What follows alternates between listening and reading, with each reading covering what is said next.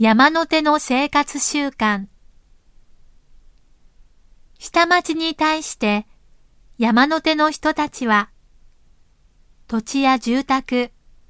物品に対しては所有権をはっきり分けて人のものは決して使いませんし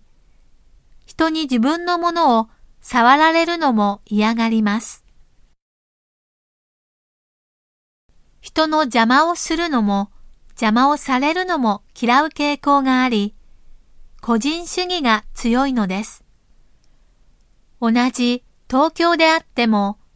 地域や環境によりかなり風習が異なるので、友達の家に行くと習慣の違いにびっくりすることもよくあったのです。しかし最近では情報化社会となり、こうした格差はなくなりつつあります。